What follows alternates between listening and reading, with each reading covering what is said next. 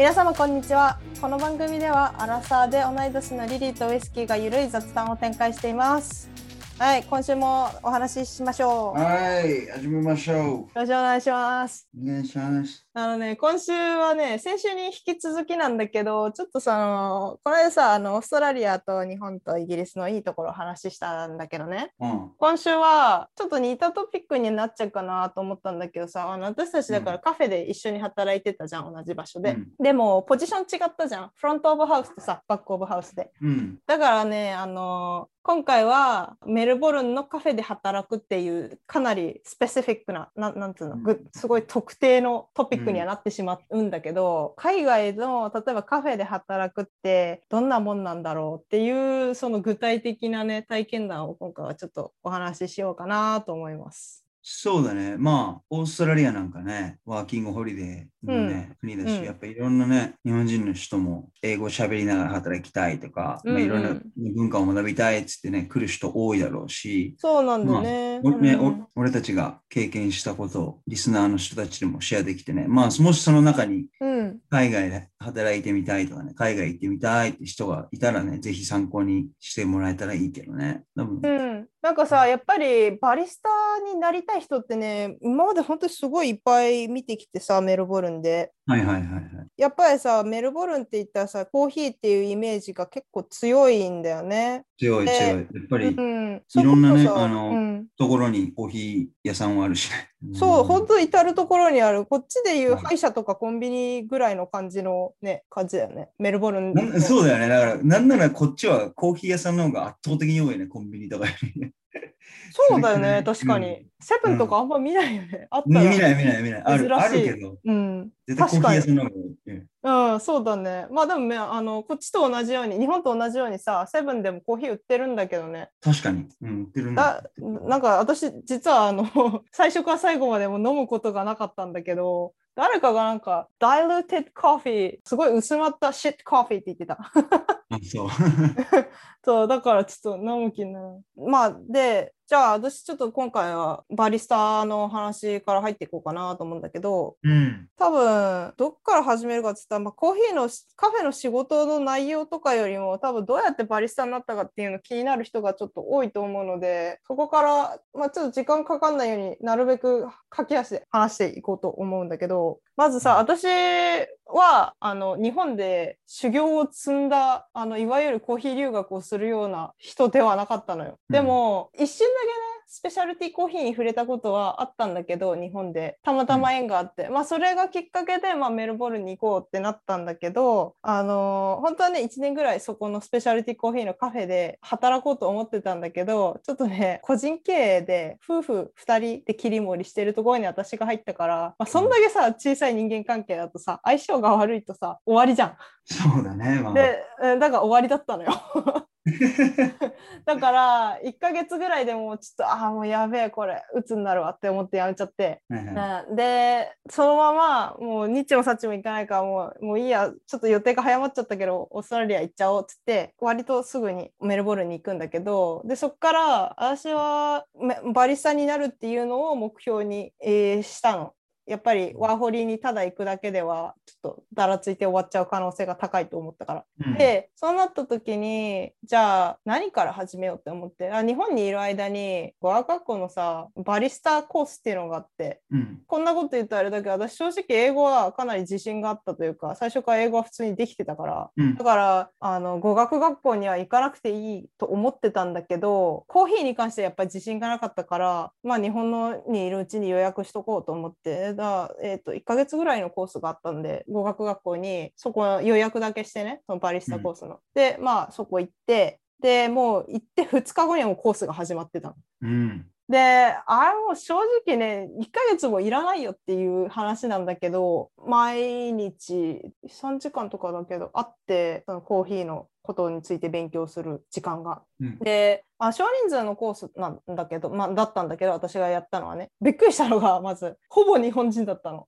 6あー。人5人か。なんか本当は6人のコースだったかなと思うんだけど1人来なかった人がいたっぽくてだから5人になってで5人中4人ね私含めて日本人で残り1人が韓国人の子だったんだけど わおめっちゃ日本って思ってまあであのもちろんね授業は英語なんだけどで、あの先生がバリスタに必要な知識とかまああとはあの実践だよねコーヒーマシンがあったからその語学学校の敷地内に。うん。半分ぐらい座学やってなんか例えばこういう単語知っといた方がいいよとかいうのがあってであとはなんかオーダーのなんかイミテーションみたいなちょっと真似みたいなのもあったんだけど、で大体後半はもうずっとコーヒーのマシーンに触って練習みたいな感じだったのね。うんうんまあそういうのが1ヶ月続いた後に一応なんか実実践ってインターンみたいな感じでまあ無料なんだけど実際にカフェに行って働くっていうのがあったのね。うん。でもなんかもう配属とか決められなくて自分で選べないから私が配属されたところが割と微妙なところでうん。本当は2週間あったんだけど私はもう1週間でちょっと家探してる真っ最中だったのもあってもう忙しくて疲れちゃって1週間でもうごめんなさい無理ですってなっちゃって、うん。しかもまあ私もっとねコーヒーのマシン触らせてほしいってもっとなんだ熱意持って言えばよかったんだろうけどうん。そこでね私はもういやあんまり触ってなかったからだからもう雑談雑談じゃないや雑用して終わりみたいななるほどね。感じだったのでだからあんまり経験としてはまあ活かせなかったんだけどうん。まあでそんそういうことがあってでまああっという間に終わっちゃってでも、うん卒業っていうかコース終わった後も一応マシン触れたからなんか一応マシンがあるからその他のさコースの子英語を勉強してる子たちとかうん先生とかに対して、コーヒー売っていいよって言われたから私いつも練習がてら来てたのね学校に。うん、でコーヒーだけ作って休み時間にわらわら来るからそれでうん。作って売り上げを少し上げて、そしてあ練習したっつって帰るっていう。なるほど、なるほど。うん、ななんで練習が必要かっていうと私やっぱりなんか結構肝なのがマシンになれるっていうのもすごい大事だしあうん。とスチーミング、ミルクのスチーミングがね結構本当に難しくて、うんあれかなり練習が必要なのね。でまあうん当然スチーミングもそうだしそのポアリングって言ってなんだあラテアートというか美味しくコーヒーを飲むためにやっぱりミルクのスチーミングが一番大事できめ細やかなね泡を作んなきゃいけないからうん。だからまあその練習を結構してた感じかなずーっと。なるほどね。そうそうそうそいや、俺も実際さ、バリスタってどうやってなるんだろうと思ってたから、あか。の、そう、いっぱい、あの、メルボルンにはコーヒーショップもあって、まあ、日本人のバリスタの方もすごい活躍してるっていうのを聞いてたから、うんまあ、すごい有名な場所なんだなっていうのは聞いてはいたんだけど、うんじゃあどうやってね、あの、みんなバリスタにメルボルンでなるのかな、なるのかなと思って、どうやったらなれるんだろうなと思ってすごい不思議に思ってたから、まあ、今のリリーの話も聞いて、あまあまあ、そういうふうに、まあ、レッスンとか受けたり、実際に実践して経験積んでやるんだなと思って、あまあ、まあ、そっか、そうか、みたいな、すごい納得できた部分があって。うん、でもね本当にねひ入りは人によってるのね本当に。英語がすっごいできて、でも技術が全くないっていう人もいるしああ、なるほどね。逆にすごいなんか日本でもともとずっとバリスタやってて超ハイクオリティのコーヒーを扱う場所にいてもう知識もめっちゃあるけどでも英語がもうほぼできないだからうん、あバラのンスなんだ。だどっちつかずでもやっぱりねダメなのよ。技術があってもやっぱりあの接客業だからバリスタって。だからね、うん。英語できないとどんなに技術あっても結構厳しい部分があるのね。まあ技術で変われる場合もあるよ。あるけどコミュニケーションが最低限できなかったらどうしようもないから。うんうん。ちなみに、うんうん。ベストのバランスはどれくらいなの？技術とどうなんだろうコミュニケーション能力。リリリリーリリーのイイメージからして、どれくらいじゃ語学力が必要で、どれくらいの技術が必要なのあまずまずその前提としてなんだけど語学学校のバリスタコースはインターメディエットレベル以上じゃないとダメっていう。ああ、じゃあもう本当にじゃあそもそもある程度の語学力がないと、そのコースにすら入れないと。うん入れない入れないなるほど。入れないよ。うん、まあ別にそう日本でもね結構、まあ、あのメルボルンでバリスタで働いてきてでそのこれからあのメルボルンでガチでバリスタになりたいっていう人に向けたレクチャーみたいなのやってる人もいるんだけど、うん。うん、まあだからそういうのも使うのも手だしであのバリスタスクールあのマンツーマンのやつで日本人向けに日本人の方があのメルボルンに住んでる人がねやってるっていうのもあるし、うんまあいろいろあるんだけど最終的にメルボルンでバリスタとして働きたいんであればやっぱり英語環境になれるっていうのはすごい大事なことだからそれこそなんかあのいろんなさカフェでロースタリーあるんだけどさあの豆を、うん、えーと、焙煎しててでなおかつカフェのサービスもやってるみたいなとこいっぱいあるんだけどそういうトップノッチのところがワンデーコースとかやってるところもあるからさらにビギナーレベルとかもっとなんか上のレベルとかそういう多分レベル別のも選べるところもあると思うからもう本当にね、うん、選択肢は山のようにあるのね。ね。だからまあ自分がどのぐらいやりたいかっていうのとまあ、どのぐらいガチかっていうのにもよるよね。で日本語でまずはちょっと触ってみたいっていうんだったら日本語でできるやつでもいいと思うしでも最終的にローカルで働く、うん、ローカルっていうかまああの英語環境で働くのがゴールなのであればやっぱり英語も並行してやっていかなければならないことだから必ずぶつかるからそれは。あそうだよな、うん、もう日本語しか分かんないで英語怖いってなってたらそれは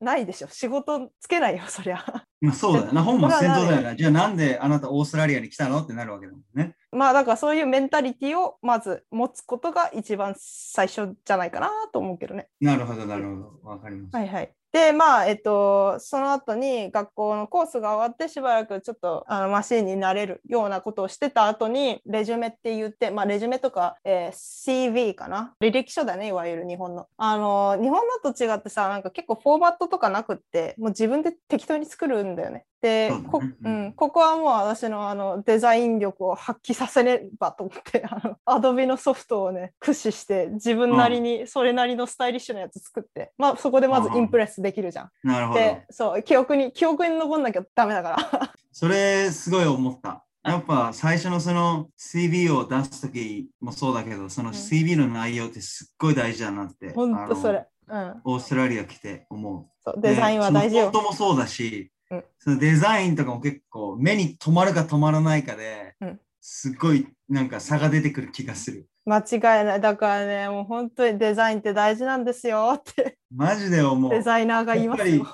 自分がマネージャーになってみて、CB を見見たい CB か CB じゃないかってやっぱあるもんね。やっぱある程度しっかりとちゃんとしたフォントとかデザインだと、うん、あやっぱそういうなんだろうな、そのデザインからもやっぱ汲み取れるわけじゃん。あ、この人ちゃんとやってるんだなとか。あもう素晴らしい。デザインをよく分かってらっしゃる。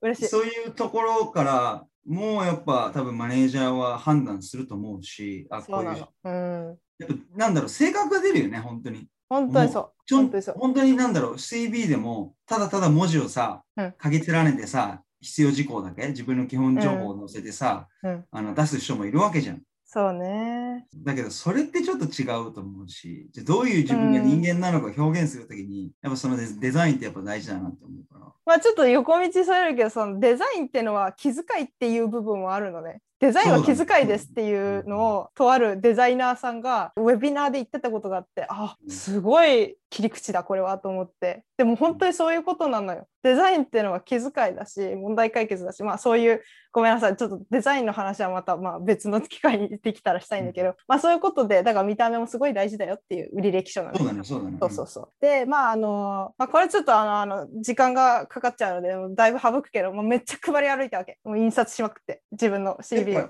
基本的にやっぱ配るわけだ。えー、応募の方法としては。それとも、ネットでも探せるわけ。あるよ、あるある、あるんだけど、多分私がやり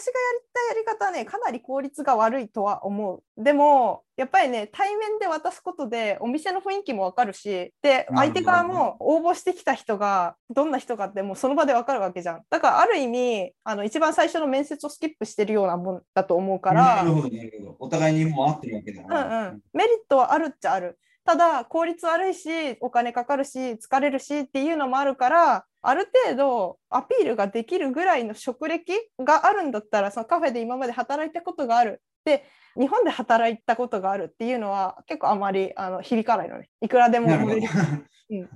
っちでの現地での経験が、うん、そう。そうメルボルンの実在するカフェの名前をもちろん嘘ついちゃダメだよ、うん、あるっていうのを書いてで職歴がちゃんとあるのであればネットで応募したら返事来る可能性は結構あるかな。まあでもね本当にね私もだから条件としてあんまり良くなかったわけ。英語はまああの普通にできたけどちゃんとしたバリスタの経歴がなかったから、うん。うん、だから配り歩いたっていうのもあったね。であの、うん。まあこコツとしては、まあ、3時4時とかまあ大体メルボルンのカフェってさ朝早く7時とか8時に始まってで3時4時には閉まっちゃうとこがね大半なのねだからもう閉店直前に行くのがミソですね。2時から4時ぐらいの間かな、ああ、なるほど。そのうん、お店の忙しい時間を避けて、そう。なるべく閉店。だってさ、まあ、あのウイスキーバックオブハウスだからあれだけどさフロントオブハウスで働いててさくっそ忙しい時にねお客さんとして入ってきてあの仕事探してんだけど履歴書受け取ってもらえませんかって言われたら後にしてくんないかなってなるなるのよ なるほどね。なるの。まあそういうことです。でまあえっとだマネージャーがいますかって「Is there a manager here today?」って言ってあのまあ、まずマネージャーを呼び出すのが結構大事かな。まあ、マネージャーいなくてもいいんだけど、マネージャーじゃないと権限がないから、ライバルが来たと思われて、平のスタッフだと捨てられちゃう可能性も結構あるんだよね。なるほど。じゃあ、ちゃんとマネージャーと会って、ま、マネージャーに渡さなきゃいけない。そうそうそうそう。まあで、ちょっとあの時間があのあ長くなってしまったので、ちょっとだいぶはしょって話しますけど、で、あの何個か、ほんと何軒かあのカフェで働きまして、最終的にあウイスキーと同じカフェで働いてたと。まあその後もね、あの何個かね、また転々とするんだけど、でもそのウイスキーと一緒に働いてたカフェが一番長かったからね。なるほどね。そうそう。で、あそこが一番バリスタとしてメインで働いてたから、私、あの、フロントアンファームスってオールラウンダーって言って、結構あの、ウェイターとコーヒーを作るポジションで、両方やる人が結構いるんだよ。特にあの、バリスタとしての技術が未熟な時は、ウェイターをやりながら、ヘルプでバリスタのポジションもやるみたいな、メインじゃないっていうのが多かったんだけど、まあ私はあの、あの時はね、ずっとほほぼほぼコーヒーマシンの目の前にずっといたからさ。うんうん私はでもねあのやっぱり接客があんまり得意な方ではなくてこれはね、だいぶ治った方なんだけどやっぱり人見知りとかがすごい激しくて。うんうん。でだからあんまり接客であのそれこそチットチャットだよね。スモールトークみたいなのがあんまできない人間なのね、でもローカルのカフェってさ結構そういうの多いじゃん会話重視だ。そうレギュラーのお客さんとさ本当にたわいもない話をすることとか多いからさだからまあ私はあのコーヒー作ってるからそこがメインじゃなかったから私としてはすごい合ってたポジションだったのね。なるほどね。うんやっぱコーヒー作ってる時は別にそこまでお客さんと会話はしなくても大大丈夫なの大丈夫っていうかそのレギュラーのカスタマーが来てでああうんうんうんうん。ハローみたいな、なんか今日どんな感じみたいな話は普通にするし、なんならさ、やっぱり暇な時とかさ、お話ししたいなって思うから、まあ、話すことあるよだからね、うんやっぱ忙しい時じゃなくて、やっぱ自分がこある程度心に余裕がある時そうそうそうそう。に話したいもんね。私だからさあの私たち働いてたカフェってさなかなかにさあの人件費をゴリゴリに削るようなさメンタリティのオーナーだったじゃん。うんだから人が結構足りてないことが多くてでその状態で忙しくなったらもう地獄じゃん。うんで週末なんかもうマジで地獄だったんだけどドケットって言ってそのオーダーシートあるじゃんあれが止まんなくて何回も泣きそうになったよね。なるほどね。そうでレギュラーのお客さんに本当に待たせてごめんなさいって言ってでも走って帰ろうとした時にね「busy girl」って言われて「超忙しいわね あなた」みたいな 言われたのが今も忘れられないんだけど。まあそういうのがありましたね。すっごいはしょったけどこんな感じかな。まあチャレンジあるのみじゃないかなと思うけどねやっぱり。楽しいよでも。楽しかったな。すっごいコーヒーめっちゃ作るよ。多分日本のカフェで働いたこと、まあ私ほぼないけど、日本のカフェって割とさ、ゆっくりめなイメージ強いと思うんだけど、あの、メルボルンのカフェはね、とりわけ忙しいからね、どこも。もうみんなコーヒー飲むから、うんサイクルが超早くて、もうオーダーバンバン来るから、そうか。じゃあ止もう、まんない。そうだよね。はい、そんな感じですね。質問なんだけど、はいはい。日本のコーヒー文化とメルボルンのコーヒー文化ってやっぱ全然違うの？違うよね。だからさっきも言ったけど、みんなバンバン飲む。なんかもう水の水のように飲むじゃん。レギュラーのお客さんがさ、あの先週言ったかなと思うけど、レギュラーのお客さんがさ、1日によ、3回とか戻ってきたりするの。なるほど。うん。あと、やっぱり一番違うのはコーヒーのメニューだよね。あの日本、全然飲み物が結構違くて、えーっと、やっぱり日本はさ、フィルターベースなんだよ、そもそも。ハリオとかさ V60 みたいなのがまあ一番一般的かなと思うんだけど三角形になっててでフィルターを置いて、で引いたコーヒーを入れてで上からお湯を落とすっていうさ、あのやり方が割と日本はまあ今も主流かなと思うんだけどメルボルンのね、コーヒーはイタリアのあの影響がやっぱり大きいのねイタリアの移民が多かったからさメルボルンは。でイタリアのは何かっていうとエスプレッソなんだよね。うんエスプレッソってのは、まあ、エスプレッソマシンっていうのがあってこれがすっごい圧をかけてコーヒーをね絞り出すというか抽出するマシンなのね。あのすっ。ごいあのコンデンスされた圧縮されたなんていうのすっごい濃い濃いやつになるの。抽出されたやつがエスプレッソ。デミタスカップみたいな。すっごいちっちゃいさカップに。エスプレッソ頼んだらもうちっちゃいカップに出てくるの。可愛いんだけどさあれも。うん。そうそういうコーヒーにでも基本的にねエスプレッソストレートで飲む人はね少数派かなと思うな私は。っていうのもねでメニューのお話をするとだからミルクベースのコーヒーとブラックのコーヒーがあるんだけどだからもう本当にもうファンシーなカフェとか行くとあのメニューがホワイトブラックフィルターっていう3つだけだったりするんだけどそれは何かっていうと、そう、うん。ホワイトはだからまあメルボルンのコーヒーメニューは基本的に、えーフラットホワイトと、えーラテとカプチーノが、まあ一番メインであとモカとピッコロとマジックって言ってでこれ何が違うかっていうと、ラテとカプチーノとフラットホワイトはまあほぼ同じだね。カプチーノはちょっとあの上にチョコレートパウダーかかってるんだけど、とまあ、全部フォームの量の違いなの。うん上のミルクをまずスチームして温めて注ぐんだけどフォームの量がフラットホワイトが一番薄くてだいたい、えー0.5センチとかって言われてるかな。かなり薄いの。だからフラットって言われるんだけど。でその次がラテでね。ラテはだいたいフォーム1センチぐらいかな。で、えっと、これもまたメルボルン独特なんだけどフラットホワイトはカップに入ってる丸いうん。マグカップみたいなのに。まあお店にもよるんだよ。お店にもよるけどまあ大体マグカップに入っててでラテはグラスに入ってる。ところがほとんど。透明なのね、透明だからあのフォームの厚さがよくわかるからあのよくそれでバリスタのさトライアルって言ってさうん技術を見られるんだけど、面接行った時とかにうんそれでもうフォームの量とか結構チェックされてたねそれで。なるほど。細かいね。細かいようんなんかちょっと意地悪じゃない？とか思うけどさわざわざスプーンでこうグイグイって押してさフォームの量とかチェックされるのよ。で最後カプチーノは、えっと一番泡が多くてどんぐらいだろうな。まあ本当お店にもよるけど1.5とか2センチとかかな。もうちょっとあるかな、まあ、かなりフォーミーな感じのふわふわっとしたミルクが多めの飲み物ですね。それここれもマグカップに入ってるんだけど。で、うん一番上にチョコレートパウダーが乗ってるっていう感じかな。これはでもオーストラリア全体のあのコーヒーのメニューだと思うんだよねここら辺は。ただまあメルボルン独特なのがマジックかなと思ってて。マジックっていうのはこれもちょっとね 説明が めんどくさくなっちゃうんだけどダブルリストレットって言ってエスプレッソが30秒抽出するのね、まあ基本的にね、まあ、お店にもよるけど大体30秒だとしたらマジックは、えー、とリストレットだから20秒で止めるの。だからねコーヒーってエスプレッソってね抽出するときに最後の10秒は結構あの出がらしっていう言い方したらあれけど結構薄い液が出てくるの。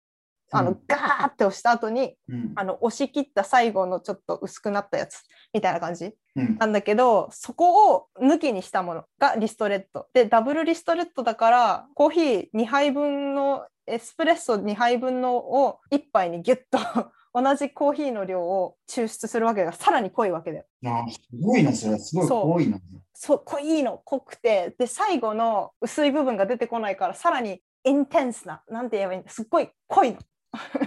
味も味も濃いそうだね。濃密、濃厚っていうか、濃密か。そうそうそうそんな感じででさらにカップにまあ大体入ってるんだけどそれがね3分の4あ間違えた4分の3の量入ってるだからフルに入ってないの。なるほどね。でまああのさっき言ったフラットホワイトカプチーノラテは、まあ、フルに基本入ってる。だからねいつもね私がねもうなみなみついちゃって表面張力で保ってるぐらいの量まで入れちゃったりすることがあってあラテアート頑張りすぎて。であのウェイターのさスタッフにさ運びづらくてさ超申し訳ないっていう時が結構あって。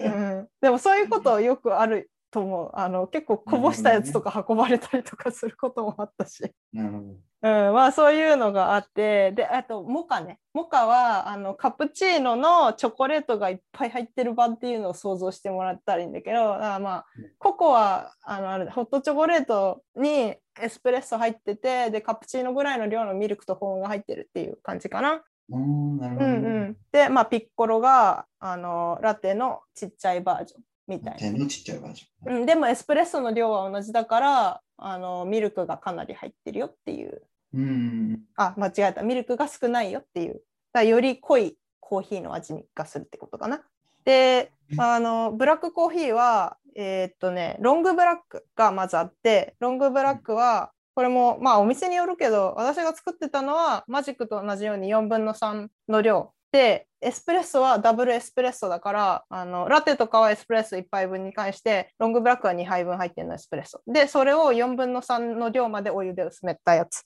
アメリカーノと同じなのかな、ちょっと私アメリカーノにあんまり馴染みがないからちょっとわかんないんだけど。まあロングブラックがかなり濃いコーヒーだけどお湯で薄めたやつ、でまあエスプレッソとダブルエスプレッソがあるじゃん。で、マキアートっていうのもあってそれもショートとロングがあるんだけどショートマキアートはエスプレッソ、えー、とワンショットにあの本当にほんのちょっとだけミルクのフォームがあってそれをちょんって上に乗せるやつで、ロングマキアートはそれのダブルエスプレッソバージョンで、お湯入れるところもあるし、お湯入れないところもある。けど、うんまあその上にミルクをほんのちょっと乗せるっていうのは同じかな。こんなもんかな。あとホットチョコレートとかね、チャイとか、まあいろいろあるけど、そこはちょっと今回は割愛します。長くなっちゃって、ごめんねい。や、いいんだけど、うん。その、さっき言ったけど、日本のやつは、はい日本のコーヒーはフィルターコーヒーが主主流で、うん。そのフィルターコーヒーの中でもなんか種類とかってあるの、なななんていうのか、バリエーションっていうか、その、なんかね、やっぱ私、みたいにモカとかうんカプチーノとかうん、うんっていうのあるの？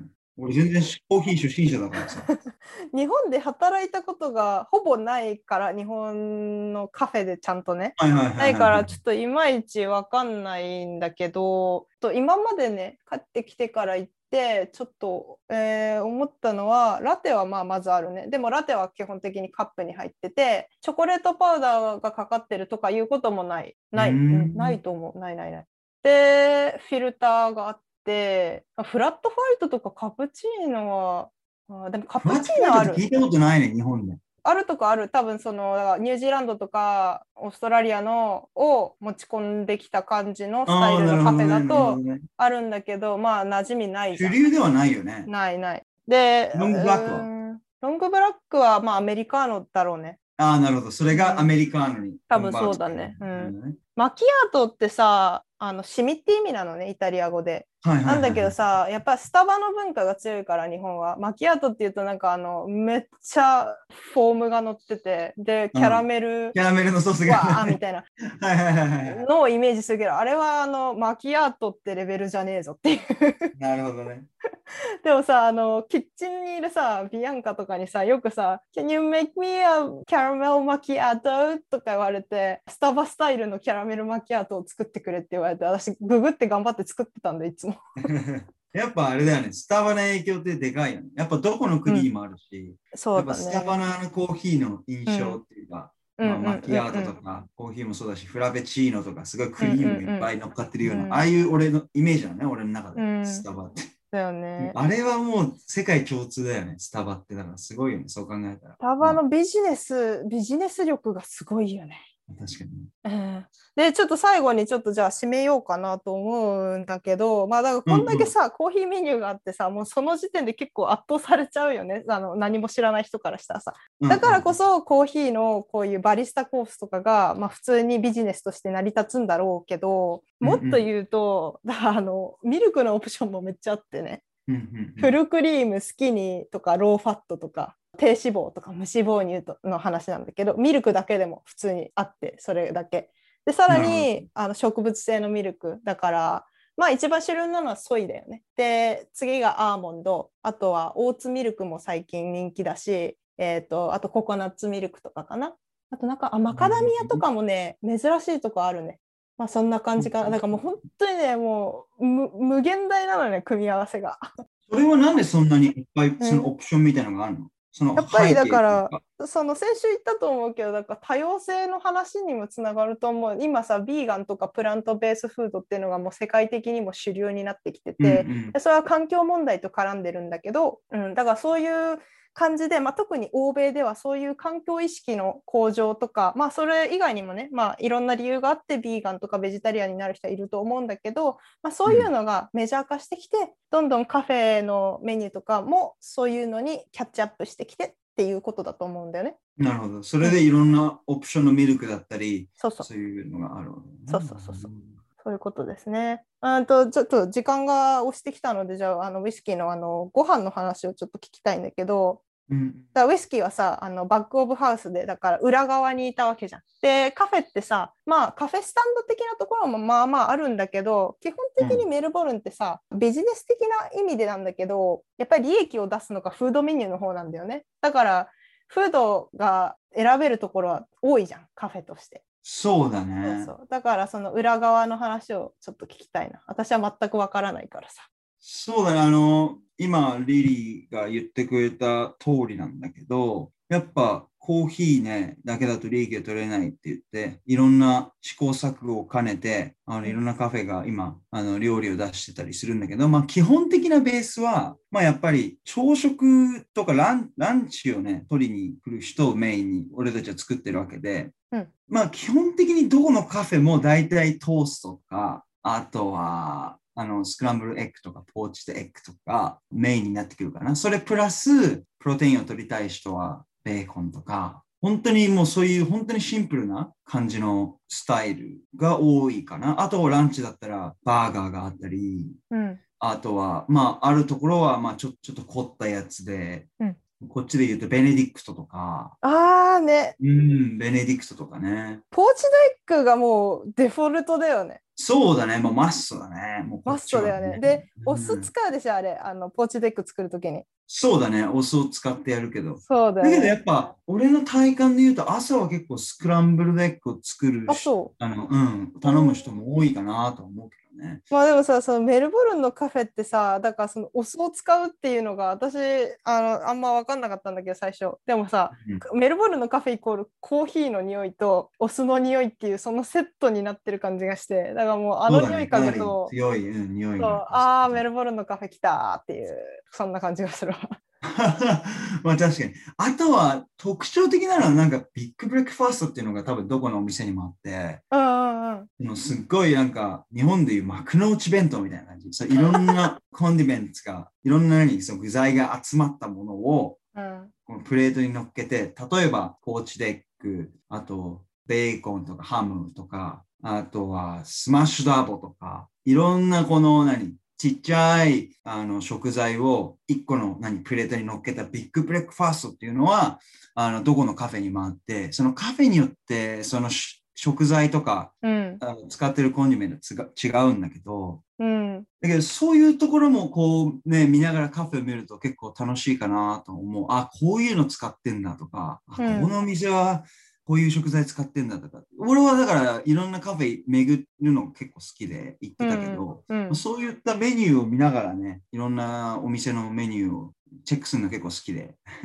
なんかさそのやっぱりカフェってさファンシーな感じじゃんだから、うんうん結構異国の料理異国のその食材とかをさ調味料とかを使うのがトレンドになってんのかなって私思っててうんうん。ちょっとね今回の話をするにあたってちょっとあ日本帰ってきてから結構経っちゃったからあの忘れてる部分もあったんであのインスタとかでさこうニューメニューとかさ宣伝するからさメルボルンのカフェがちょっと一通り見てみたんだけどうんやっぱりさなんか味噌とかビーツとかタヒーニとか使ってなんかクリエイティブなオリジナルなディッシュを作るのがちょっとトレンドだよなと思って。そうだね。それもおっしゃる通りで、うんやっぱり結構やっぱあのさっきリリリも言ったけどビーガンとか、うん。そういうサステイナブルな食材を使ったりするのも結構今主流で、うん。でまああとはそのタヒニとかうん、あとなんだろうねそのビーツとかね。まあビーツは多分オーストラリアビーツはそうだ結ね。構ね原産国であるからやっぱすごい、あのメインとなってくる食材なんだけどまあそういったね、まあ、食材をオーストラリアで取る食材を使ってメニューをねあのカフェでも作ってるっていうところも多いしあとはその異国のその文化をうんちょっとツイストして、ちょっとオオーストラリアンっぽい感じにして、フュージョンとして出してるお店も見受けられるかなと思うね。で、特にカフェで多いのはアアジアンテイストが多いかな。アジアンチックなやつがうん。やっぱりどこのカフェもアジアンなものを入れてたりするよね。特にジャパニーズも多いね。あのやっぱさ味噌枝豆そばあたりがすごいホットじゃない？そうだね。やっぱなんか聞いた感じ。なんかどうなんだろうね。やっぱ日本の食材ってヘルシーに聞こえるのかな？わかんないけど。そうだと思うそうだと思うなんかそばサラダとかさそうだね。うん。やっぱりこっちでいいね、なんかそばのサラダとかね、やっぱ多いよね。やっぱ日本で言うとまあ、まああるかもしれないけど、そばって言ったらやっぱそばはそばで食うもんで。だけどね向こうの人はその文化がないから、じゃあどうやったら食べてもらえるかなって考えたときに、じゃあうん。普段日常生活で食べれるようなサラダとミックスさせて提供したら、まあ、オーストラリアの人も食べやすいんじゃないかなってことで、まあ、こうそういうふうに試行錯誤してフュージョンとかをして、うん。他の異文化の食事とかをね、取り入れてるんだとは思うんだけどね。うん。まあなんかでカフもェで言うと、だから本当に、うん、日本のなんジャパニーズとか、うん。あとなんだろうね、アジアンなもの多いね、コリアンとかも、コリアンのミックスとかさ、キムチとか使ってたりさ、うんうんうん。結構アジアは結構多いが、まあオーストラリアっていうのもあるかもしれないけどね、オーストラリアっていう文化があるから、まああとたまにはい。メキシカンとかをちょっと入れたりね、ファヒータとか。はい。そうそうそうそう。とかタコスとか、ああね。うん。うんうんうん。もうミックスさせてるようなお店も見受けられたかなと思う。そうだ。ね。基本でも創作だよねそうだね。基本的に創作だね。うんその国オリジナルの状態で出てくることはほぼないよね、うん。うん、けど、いろんなカフェでいろんなあの違った創作料理が楽しめるから、それも一つの醍醐味でメルボルンに行く。楽しいよね全部が全部同じとこじゃないから、うんコーヒーコーヒーもそうだし、リリが言ったよういろんな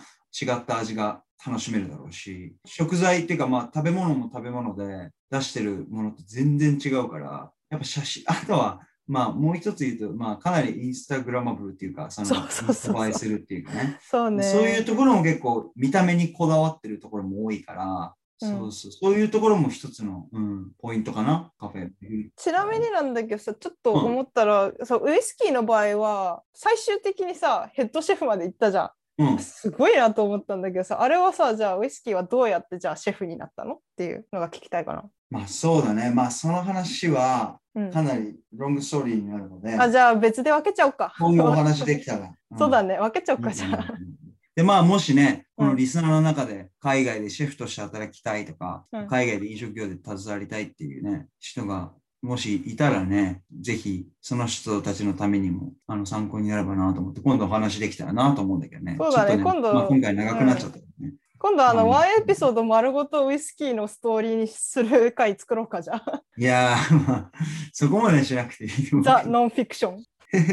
これでね、ぜひこ今度ね、話せたら、じゃあな、なんでオーストラリアで、なんでシェフでっていうね、まあそういうバックグラウンドも含めてね、あとはまあオーストラリアでの、まあ、シェフとしてどうやって働いてるのかとか、まあどういうふうに他の人とコミュニケーション取ってたのかとか、まあいろんなまあ、あの要素を含めていろいろ今度ね、お伝えできたらなと思うので、また今度でぜひ機会があれば。ちなみになんだけどさこれ私も後で話そうと思ってたんだけどさなんか結構カスタムオーダーとかもできるっちゃできるじゃんうん。ありえない面白いとかさこれはねえわとか思ったそのそういうオーダーってなかった？オーダーか。うん例えばスクランブルエッグで、うんあの、白身だけでくださいとか。多分脂質制限とかしてんのかな君、コレステロール高いからなんかわからないけど、うんスクランブルエッグ without egg yolk みたいな。い 面白いねそれやーみたいな。いや、こっちも用意してるんだけどみたいな。え、スクランブルエッグでみたいな。うんもう作っちゃっただの慌ててさ、うん慌てて卵持ってきて、黄身だけ取ってさ、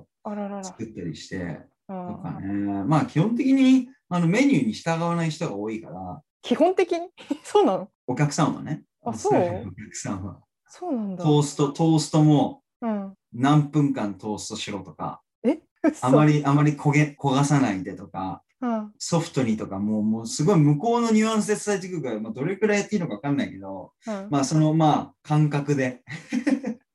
へ トーストまでこだわるみたいなね。あとバターを塗ってくれとか、バターなしでとか、ああまあそれはねうん、まあそうだね。あとは、ポーチドエッグのどれぐらいの硬さなのか、 medium soft とうんか、それは私もオーダー取った時によくあったね。 well done、まあ well done もそうだけど。 well done とか runny とか逆にね、あのすごい緩いやつにしてとか。大変だよね。 sunny si de up とか、いろいろ、うん。サニーサイドダウンみたいな、なんかあの逆、逆もあるっていう。そうそうそうう。んいろいろだからあったかなけど。でも忙しい時はさ、受けなくてもいいんじゃないの？それやってたらもう回らないやん。そうだね。まあ、なるべくね、まあ、どういった状況でも、うんお客さんのあれには答えようとは思ってたけど、まあ確かにできないことはできないとかうですよな。ん忙しいから無理だとか。うんねえでも結構本当に大変だよね。本当にさ、コーヒーもそうだけどさ、カスタムができすぎて、ちょっとね。あと面白かったのは、なんかワッフル、ワッフルとポーチドエッグベネディクト合わせた商品があって、ワッフルベネディクトみたいなのがああって、うんうん。で、それがワッフルとビーフと、あとケールとポーチドエッグだったんだけど、うん。要はメインなのはワッフルなんだけど、うん。お客さんでワッフルベネディクト without ワッフルっていう人もいたかな。それはどうしても多さ、分、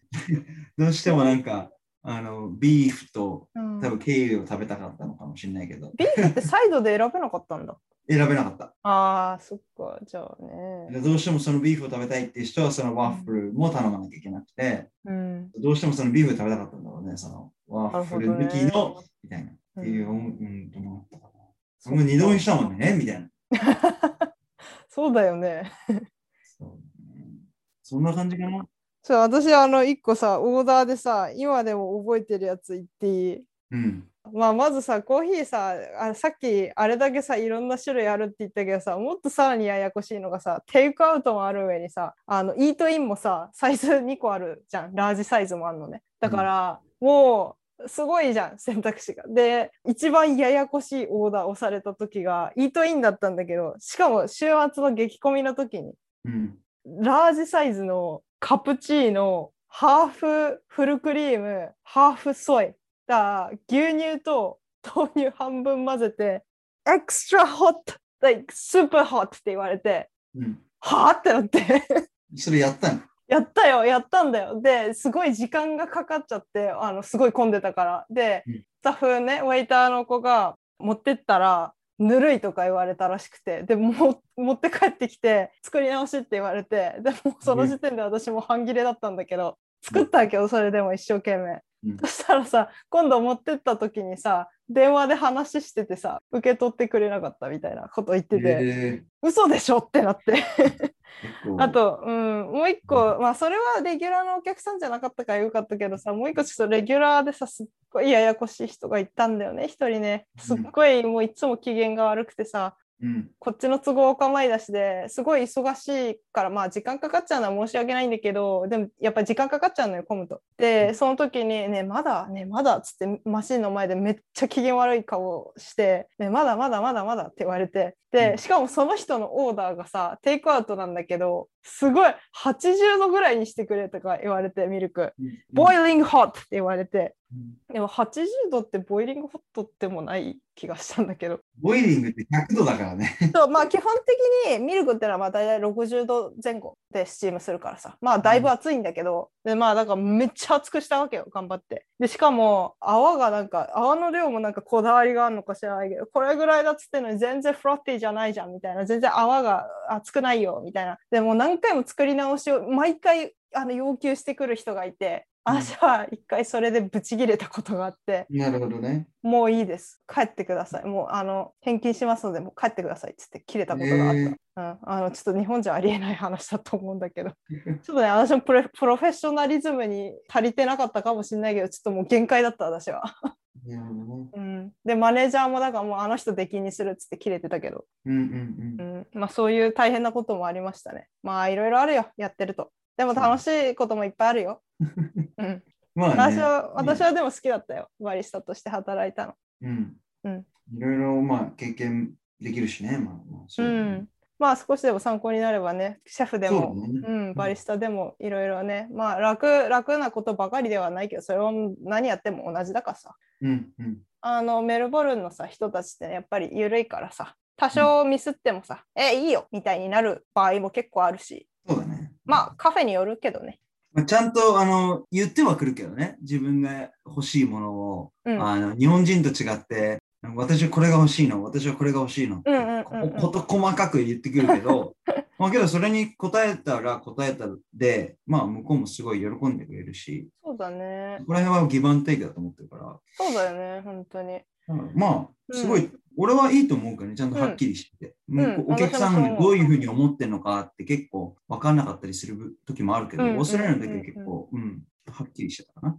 そうだよね。まあ、あのメルボルンのこのコーヒー文化って本当に独特なものだと思うけどさ、まあ、久々にこの間もインスタで見て、あもう本当行きたいって思ったんだけど、やっぱりね、すごい誇れるものだと思うし、